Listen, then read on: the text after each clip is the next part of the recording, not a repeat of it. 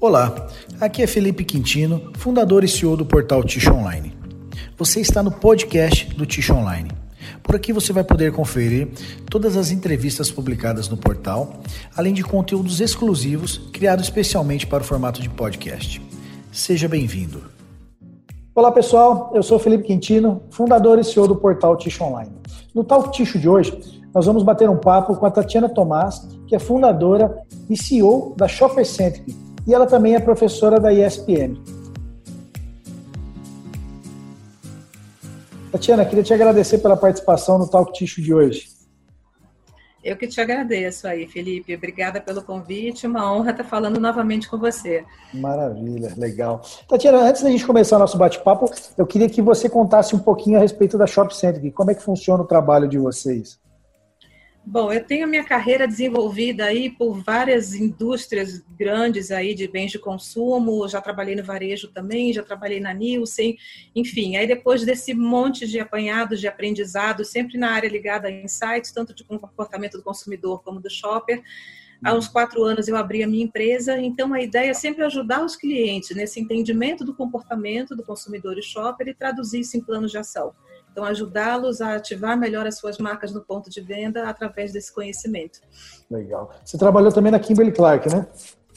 Exatamente. Então, meu link aí com, a, com o movimento de tixo, porque passei pela Kimberly Clark, que, que é uma indústria que eu adoro e uma empresa que eu tenho o maior carinho por ter trabalhado. Que legal, bacana. Tatiana, eh, nós vimos aí no, no início dessa pandemia uma corrida louca dos consumidores aí nos supermercados, né? Por que, que tem essa tendência do consumidor com relação ao papel higiênico? Olha, Felipe, assim, eu sou uma curiosa e estudiosa de neuromarketing. Eu adoro entender o que passa dentro da cabeça do ser humano. E a gente viu alguns comportamentos muito interessantes ligados a isso.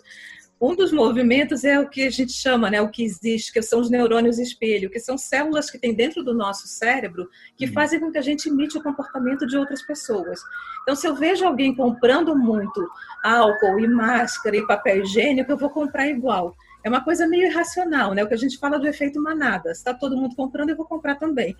E atrelado a isso, vem a sensação também, o gatilho mental, que é a escassez. Nossa, se está todo mundo comprando, vai faltar, é melhor eu comprar muito também. E foi um comportamento muito irracional, né? principalmente ligado ao papel higiênico, porque a gente viu as pessoas na Europa, nos Estados Unidos, se hiperabastecendo, e que isso não tem nada a ver com a realidade do Brasil. Né? O Brasil é um, um país exportador de celulose. Sim. Então, jamais ficaríamos sem papel higiênico no supermercado. Mas o ser humano tem esses comportamentos irracionais, né? E, e, além dessas categorias, por exemplo, tenho acompanhado muitos estudos e tem um instituto que é o Akivia, que ele acompanha dados de farmácia, do mercado farmacêutico. Tá. E eles estavam mostrando também, no começo da pandemia, teve uma fake news relacionada a se você consumisse vitamina C, isso te daria uma imunidade para contrair o, a Covid. E teve um aumento de 200% na compra de vitamina C por conta de uma fake news. Tá. Então, assim, foi um momento realmente que o ser humano meio que saiu do corpo, né? Com, com, relação ao comportamento de compra. Foram várias movimentações aí irracionais e agora a gente já vê caindo um pouquinho mais na normalidade, né? E, e hoje, como é que está esse comportamento do shopper? Como é que você está enxergando com relação às compras aí? Como é que estão as tomadas? o que acontece? Com esse boom todo que aconteceu, né, acabou gerando uma ruptura muito grande, né, Felipe? Então a gente vê dados aí, eh, dados da Neogrid falam toda ruptura acima de 10% já é um dado extremamente elevado. E com essa questão toda da ida aos supermercados e dessa compra exacerbada, a gente teve índices de rupturas altíssimos para as categorias de álcool, papel toalha, papel higiênico. Aí, no, na, perto dos 20%, às vezes em determinados momentos até acima dos 20%. Então, assim, a compra ela continua muito grande dessas categorias, né? Hoje a gente vê um patamar um pouco acima desse pico, mas acompanhando aí relatórios semanais da Nielsen, a gente vê que em relação ao mesmo período do ano anterior, o crescimento ainda está na casa dos dois dígitos. Então, o papel toalha vem crescendo constantemente 20% em relação ao mesmo período do ano anterior. Papel higiênico vinha crescendo também acima de 20%, agora na última semana, no último reporte veio 17,5%, mas ainda assim, mesmo caindo um pouco esse patamar, ainda níveis muito mais elevados do que a gente estava acostumado a ver, né? Uhum. Então, assim, acredito que com isso, o comportamento agora, a tendência é começar a normalizar um pouco, né? É, e aí, pegando... Desculpa, Desculpa. continua. Não, pode, pode, eu só ia fazer uma. Uh, a gente achou que ia ter um boom, né? Teve uma bolha aí em, em março e abril, mas a ideia, a tendência é, é dar uma normalizada de novo, né? É, agora o comportamento do, do shopper mudou muito durante essa pandemia, né? Teve esse boom inicial e agora não estamos mais nesse momento de hiperabastecimento, mas sim o comportamento de compra continua diferente. Uhum. Então, a gente vinha acompanhando nos últimos anos, assim, uma multicanalidade muito grande, o shopper frequentando oito canais de compra para compor a sua cesta mensal, Hoje em dia isso não acontece mais, as pessoas estão objetivando ir numa loja resolver toda a sua compra numa loja por questões de segurança. A questão de compras picadas também, que era uma tendência que vinha muitos anos crescendo, nesse momento a gente volta a ter a compra de abastecimento, com dados aí do varejo já refletindo tanto o aumento do ticket médio quanto a, a eh, diminuição da frequência de loja. Então, esse é um movimento que ainda vai perdurar durante algum tempo, né? As pessoas hoje estão querendo ficar menos tempo dentro da loja, então a compra está é, tá sendo muito mais planejada. As pessoas estão pensando qual vai ser o cardápio da semana, o que, que eu preciso comprar, e vão com a lista de compras na mão, querem entrar, comprar e sair o mais rápido possível. Uhum. Né? Uma outra questão também que vem acontecendo, a gente acabou de comentar sobre a ruptura. Hoje, a necessidade do shopper está acima do desejo. Então, em muitos casos, está sim havendo uma, uma, experimentação de outras marcas, migração para outras marcas, em alguns momentos até fazendo um trade-down, experimentando marcas mais baratas, porque eu preciso comprar aquela categoria, precisa ser naquele momento. Então, assim, as marcas estão hoje em dia com uma competitividade maior entre elas, né? A lealdade já não está tão forte nesse momento por essa questão da ruptura e da necessidade. É, um outro dado também interessante do varejo é, historicamente, finais de semana são os picos de compras. Hoje, como as pessoas estão mais tempo em casa, esse comportamento já não é mais tão exacerbado no finais de semana. Então, todo dia é dia para ir ao supermercado. Você já vê uma coisa bem mais flat nesse movimento do supermercado, né? melhor distribuída. Uma maior presença de homens também dentro das lojas, que antigamente era muito predominante a presença feminina, né? A shopper feminina. Então, assim, alguns comportamentos que estão mudando né, nesse, nesse período, e claro, todas as categorias ligadas à higiene, à limpeza, à saúde bem-estar, em função das mudanças de hábitos que todos nós tivemos que ter né, nesse curto prazo. Legal. E como é que a indústria e o varejo, uh, Tatiana, como é que eles vão fazer para conquistar esse shopper aí? Olha, é, eu sempre falo, né, nas minhas palestras com meus clientes, eu sempre falo muito da você tem que agregar valor, você tem que gerar uma boa experiência de compra. E hoje em dia, uma experiência de compra para o shopper é uma experiência que reflita assim três expectativas básicas que ele tem nesse momento. Então, a primeira é segurança. Eu quero ir numa loja que eu sei que tem uma sepsia grande, que estão higienizando os carrinhos, que os funcionários estão com máscara, estão com luvas, que coloquem álcool gel pela loja toda. Então, tem muita gente migrando de ponto de venda em função desse quesito segurança. Um outro ponto muito forte é a rapidez, como eu é, comentei agora há pouco, né? As pessoas querem entrar e sair o mais rápido possível da loja. Então, o que, que indústria e varejo podem fazer nesse momento? Eles podem trabalhar juntos com relação a uma boa sinalização da loja, uma boa organização da gôndola, trabalhar planograma de forma que tenha um número de frentes adequado a produtos que estão girando mais nesse momento. Se for fazer alguma promoção, que seja uma promoção relevante e que ela esteja visível ao shopper, for fazer uma ilha de algum produto que seja relevante nesse momento, que ele esteja logo na entrada da loja. Tudo para facilitar esse fluxo do shopper dentro da loja, para que ele consiga entrar e fazer a compra o mais rápido possível. E o terceiro ponto é a efetividade, né? Ele quer comprar tudo num lugar só. Ele está valorizando muito a proximidade. Então a gente tem que pensar em garantir esse mix adequado nessa loja de proximidade, né? O que, que o shopper está buscando quando ele vai no supermercadinho na esquina da casa dele? Qual é o meu portfólio que vai atender a essa de demanda, né? Uhum. E além desses três pontos básicos assim que o shopper está buscando, tem coisas que as empresas precisam fazer e já estão fazendo, né? Uma questão do delivery, do e-commerce que a gente depois até vai aprofundar um pouco mais nesse tema, né? Assim, eu faço parte de alguns grupos de WhatsApp de indústrias e grupos de varejistas, e o que todo mundo comenta, quem já não estava nesse mundo digital, que era um plano para meses ou para anos, em cinco dias já estava fazendo. Então, assim, não dá mais para fingir que não vai ter. Tem que ter e cada vez mais aperfeiçoar isso. Isso é um caminho sem volta que essa pandemia só disparou. Né? A questão também de empresas e varejistas podem trabalhar juntos, né, a indústria e varejo, a questão de preços abusivos, isso também foi muito forte no início da pandemia, né, principalmente produtos ligados aí à cesta básica com aumentos absurdos. Então, ficou um tentando descobrir onde era a culpa na cadeia, e assim, para o shopper, que é a pessoa que está lá comprando, importa de quem é a culpa, não importa em que pedaço da cadeia houve um aumento grande. Sim. Isso é muito ruim para o shopper, ele se sente lesado. Então, é importante que a cadeia se converse nesse momento para ver como pode suavizar essa questão de aumento de preços abusivos, né? E um terceiro ponto muito forte também é a questão da responsabilidade social. Hoje as empresas estão, muitas delas, né, trabalhando muito essa questão. E o shopper está muito de olho nessa empatia das empresas nesse momento. É, não queira me vender a qualquer custo que você quer me vender. Esteja empático, entenda esse momento, entenda o que a sociedade está passando. Então as empresas precisam cada vez mais estar engajadas com esse movimento de empatia. Né? E aí que eu trago alguns dados de pesquisa só para pontuar um pouco o que a gente está conversando. Legal. Tem uma pesquisa do Qualibest que fala que quatro entre dez pessoas lembram de alguma marca que fez ações para ajudar na crise. Tem um outro estudo que é da Ipsos, que mede a questão de empresas que estão fazendo mídia, né? Então fala que os espectadores valorizam e passam a desejar ainda mais as marcas que se posicionam sobre o conteúdo de alguma ação ou alguma ação ou atitude.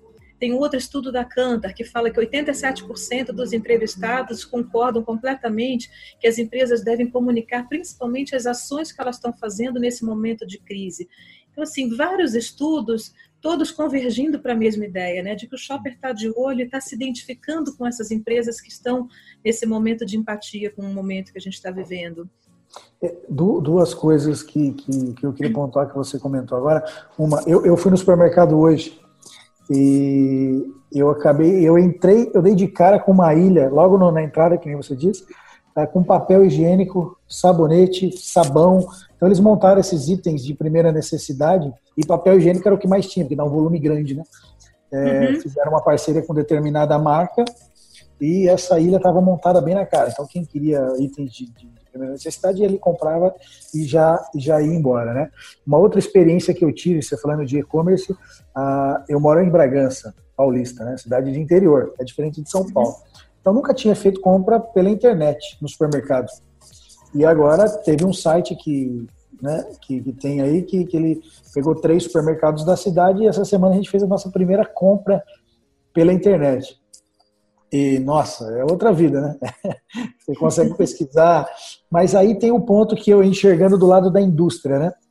É, a indústria, eu acho que agora ela tem que se comunicar muito mais, né? Com, com o shopper, com, com o seu potencial cliente. Uma, ela tem que uhum. comunicar as ações que ela está fazendo, né? Ações Exato. sociais. E ela também tem que trabalhar muito bem o branding dela. Porque senão ah, o cara vai comprar mais ainda preço, porque agora ele tem a oportunidade de ficar escolhendo na internet, ali na casa dele, né, fazendo pesquisa de supermercado, supermercado, uh, aí ele vai acabar comprando preço, né?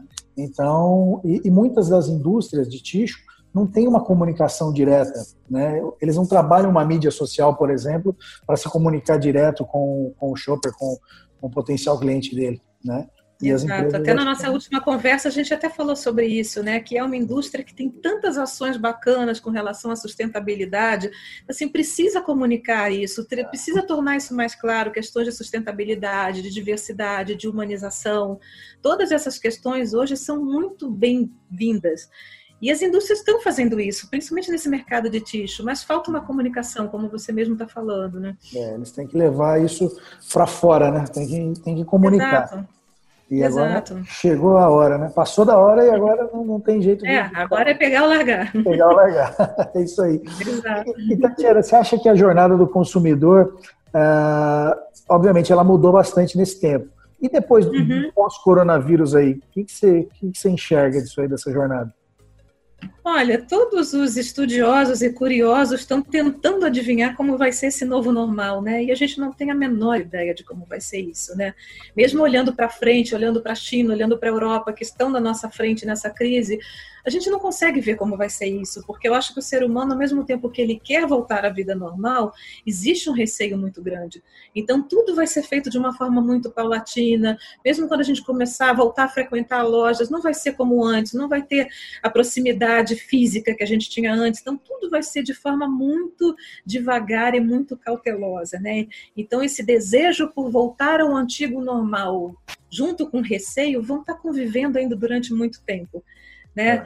E assim, alguns comportamentos que nós incorporamos durante esse período, que eu acho que são tendências que em parte ficarão, por exemplo, home office. Eu já trabalho em home office há muitos anos, mas muitas pessoas experimentaram agora, né? pessoas, funcionários e empresas. Uhum. E muita gente está vendo um benefício muito grande. Assim, eu não tenho que pegar trânsito, eu não tenho que fazer reuniões inúteis, as minhas reuniões são mais duradouras, mais, mais né, pragmáticas. Eu não preciso pegar um avião para ir para um outro estado para fazer uma reunião de uma hora. Eu faço da minha casa e pronto, né? Eu não perco um dia para fazer uma reunião de uma hora, quando é no caso de um outro A gente estado. consegue fazer uma entrevista assim, online, né? Exatamente. Então, assim, muitos benefícios, né? E a questão também desse convívio familiar, quer dizer, um maior equilíbrio de vida profissional com pessoal. Então, eu acho que isso é uma coisa que não vai ficar 100%, Provavelmente não, mas muito vai ser incorporado. Uhum. E como eu te falei nesses grupos de WhatsApp que eu, que eu faço parte, assim, tem muitas indústrias, muitas varejistas, nem tanto, mas mais indústrias falando, nossa, a gente descobriu que a gente não precisa de um escritório tão grande. Por que eu preciso de ter 100% do meu quadro lá todos os dias?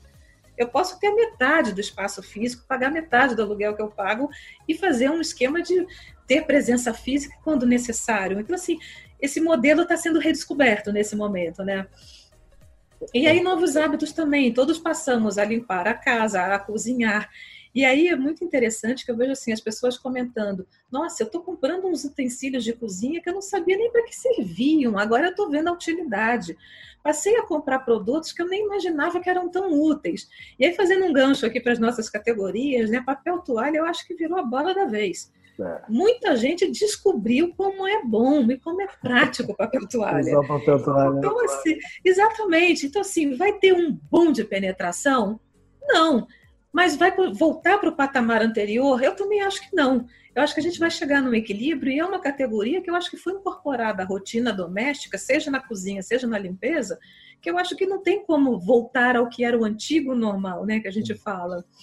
Então, assim, tem coisas que eu acho que, que vão permanecer. A questão da valorização do, do varejo local, é, Hoje, muita gente fazendo, muitas pessoas também verbalizando: ah, eu ia numa loja X, porque era uma loja que eu tinha preferência, e agora não, eu vou na loja que tem aqui perto da minha casa, porque eu fico menos tempo fora de casa, eu me exponho menos. E, essa, e teve também uma, um engajamento muito grande nas redes sociais de você valorizar o local, né? valorizar aquele feirante que você conhece, valorizar aquele mercadinho que você conhece. Então, acho que essa onda de solidariedade também, isso não vai se extinguir alguma parte isso vai ficar um residual e a gente e as indústrias e, e, precisam enxergar esse varejo local e trabalhar bem esse ponto de venda, né? Qual é o mix adequado? O que, que eu posso trazer de diferencial dentro desse varejo? Então tem coisas nessa jornada aí que eu acho que, que vão permanecer, não de forma integral, mas vão permanecer. Legal. E, e, com relação à terceirização do shopper, né? A gente já vinha, isso já vinha acontecendo através dos aplicativos, por exemplo, Neo Rap, e, e o e-commerce agora também está ganhando, ganhando força, né? Que eu te uh, acabei de falar no meu depoimento que essa semana eu fiz a minha primeira compra no supermercado através de um e-commerce. Isso aí vai ganhar, vai, vai se potencializar cada vez mais, não? É, assim, estima-se que agora, durante a pandemia, né, o e-commerce ganhou é, pelo menos mais 4 milhões de novos clientes. Isso com crescimento de 30%. Isso são dados da Associação Brasileira do Comércio Eletrônico. E principalmente no varejo alimentar. Né? A Nielsen acompanha isso e ela tem acompanhado o percentual de novos consumidores realizando a sua primeira compra online no varejo alimentar, que é o seu uhum. caso e é o meu também. E houve, a gente está falando aí de 30%, 40% de novos entrantes. Então, assim, claro que isso veio para ficar, é um dado muito é uma estatística muito agressiva, né? Mas assim, é, eu não sei se a tua experiência foi 100% boa, mas a gente está uhum. vendo as alegrias e tristezas de comprar online, né? É. Muitas experiências não têm sido muito bacanas.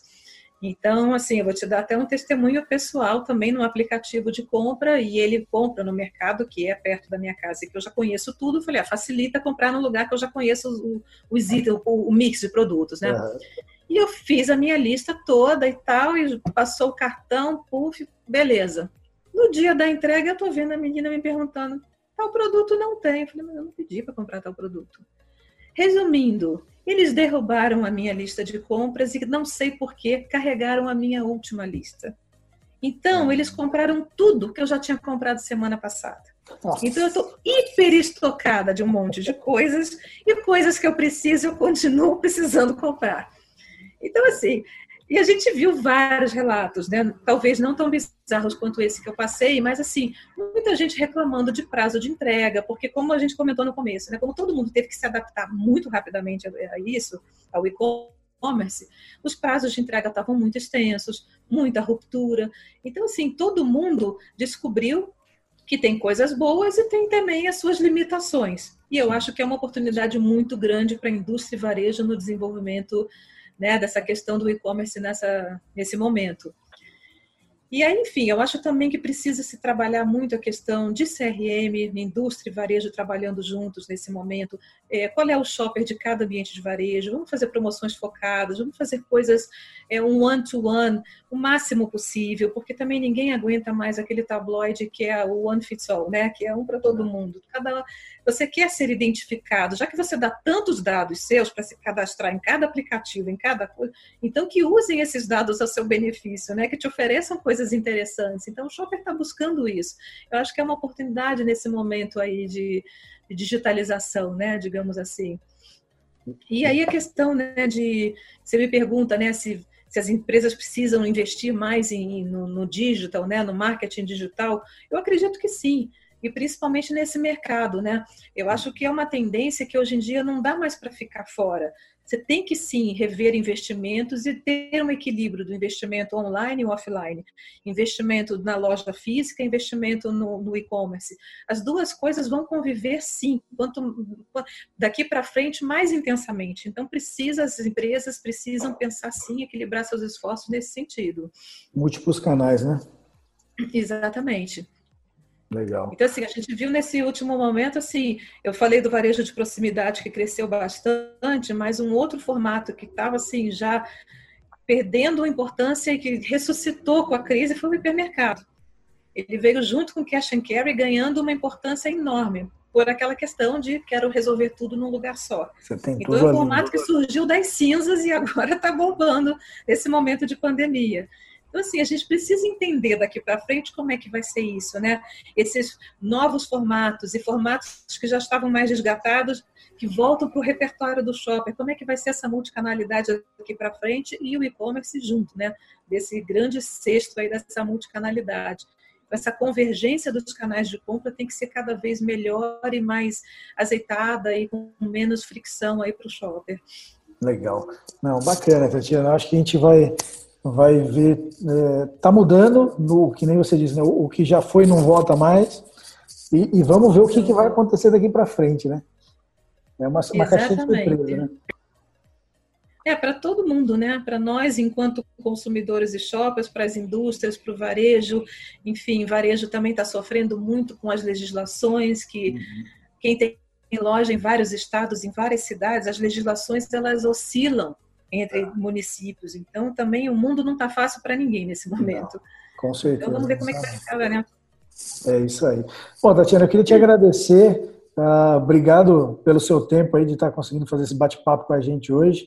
Eu acredito que a gente conseguiu levar uma, um conteúdo bacana para o pessoal, uma outra visão, né? Uma visão aí do, do, do, do shopper para a indústria. E obrigado e sucesso para você. Muito obrigada para todos nós. Muito obrigada pelo convite, Felipe. Legal, Tatiana. Obrigadão. Até mais. Um abraço. Tchau, tchau. Tchau, tchau.